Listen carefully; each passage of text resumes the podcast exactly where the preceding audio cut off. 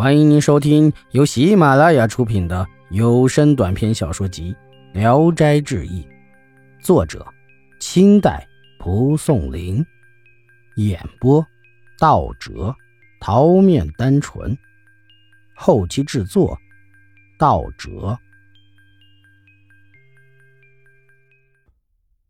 双灯，魏运旺是义都县盆泉人。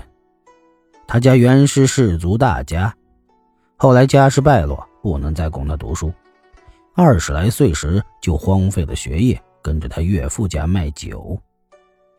一天晚上，魏生独自躺在酒楼上，忽然听见楼下有脚步声，他吃惊而起，很害怕的听着，声音渐渐的就近了，随即上了楼梯。一步比一步响。一会儿，有两个丫鬟挑着灯，已经到了床边。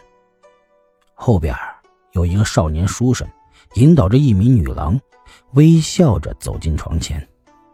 魏生大为惊愕，转念一想，知道是狐，因而毛发直竖，低着头不敢再看。书生笑着说：“魏君，请勿猜疑。”舍妹与您有夙缘，就应当来侍奉您。魏生见少年身穿绸缎貂皮，耀人眼目，相比之下自惭不如，羞愧的不知怎么对答。书生带领丫鬟留下灯就走了。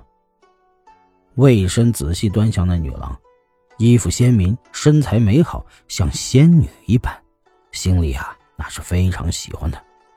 但是由于羞愧而说不出亲密的调笑语，女郎就笑着对他说：“哼，你又不是靠啃书本生活的人，怎么会有迂腐的书生气？”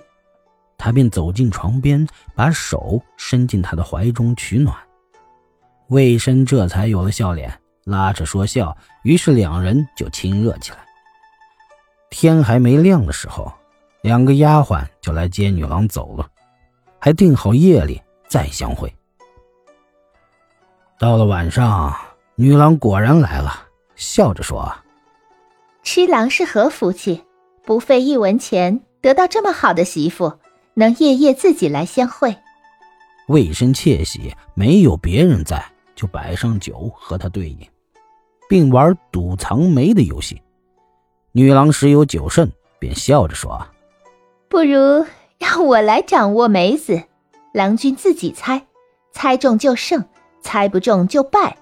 若是还让我猜的话，郎君便没有赢的时候了。于是按他说的那样，二人玩得很痛快。将要睡觉的时候，女郎说：“昨天晚上的被褥既不光滑又冷，让人不能忍受。”就叫丫鬟抱了被褥来，展开放到床上，带素花纹的丝绸料子，又香又软。一会儿，解衣香微，脂香浓烈，像这样的艳福，真不亚于帝王的温柔香啊！从此以后，这变成了平常事儿了。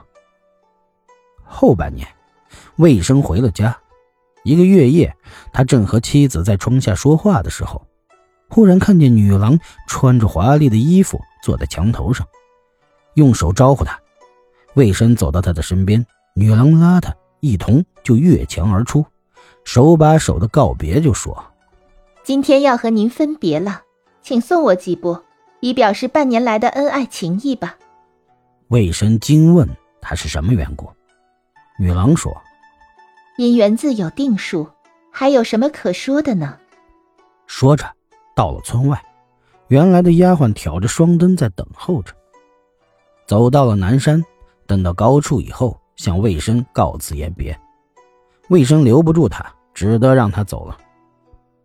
魏生久久地站在那里，不知怎么样才好。遥远的看见双灯一闪一闪的，渐渐远去，看不见了，才闷闷不乐地返回家。这一夜，山头上的灯光，村里的人都看见了。剪长寨。李柱明先生是个慷慨施乐的人。同乡某人当佣工住在李公家里。这个人从小游手好闲，不能干农活，家里很是贫穷。不过他也有些小技能，常为李家做些杂物，每次都能得到很丰厚的报酬。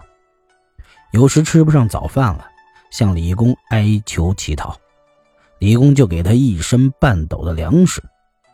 有一天，他对李公说：“小人天天得到您丰厚的救济，一家三四口才不致饿死。然而，怎么可以长久这样下去呢？请求主人借我一担绿豆做经商的资本吧。”李公很高兴呢，立即就让家人如数的给了他。某人把绿豆背走，过了一年多也没偿还。问起他，才知道绿豆钱早已经花光了。李公可怜他的贫困，也就放置在一旁，不再索要了。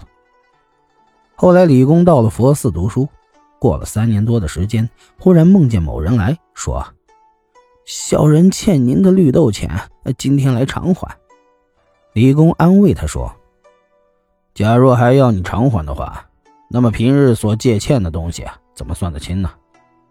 某人忧伤地说：“的确是这样，不过若为人做了事儿，即使得到千金，也可以不偿还。假如毫无缘故的受人资助，就是一身半斗都不允许昧下，何况更多的呢？”说完就走了。李公更加深疑。不久，家人对李公说。夜里，母驴生了一个驴驹，而且很高大。李公忽然明白过来，说：“难道这驴驹就是某人吗？”过了几天，李公回家见到驴驹，便细呼某人的名字。驴驹听到呼唤，便跑了过来，就像知道是在叫他。从此以后，便把这驴驹叫做某人的名字。李公骑着驴驹去青州。恒王府的内监看了，很喜欢这个驴驹，愿意出高价购买，但价钱还没有说定。正好李公遇上家中有急事不能等待，就回来了。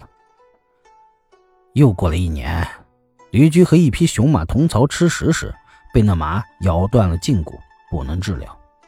有个牛医来到了李公家里，看见了，对李公说：“请您把驴驹交给我吧。”每天精心治疗养护，需要用些日子。万一能把它治好，卖得的钱和您平分。李公同意按他的要求办。过了几个月，牛一卖驴驹得到了一千八百钱，拿出一半给了李公。李公接受了这些钱，顿时醒悟，原来这钱数恰好符合某人所借的绿豆价钱。嗯。这杨氏欠下的债，而经过阴司转生来偿还，这事儿足以劝人为善的了。本集演播到此结束，谢谢大家的收听，喜欢请点赞、评论、订阅一下。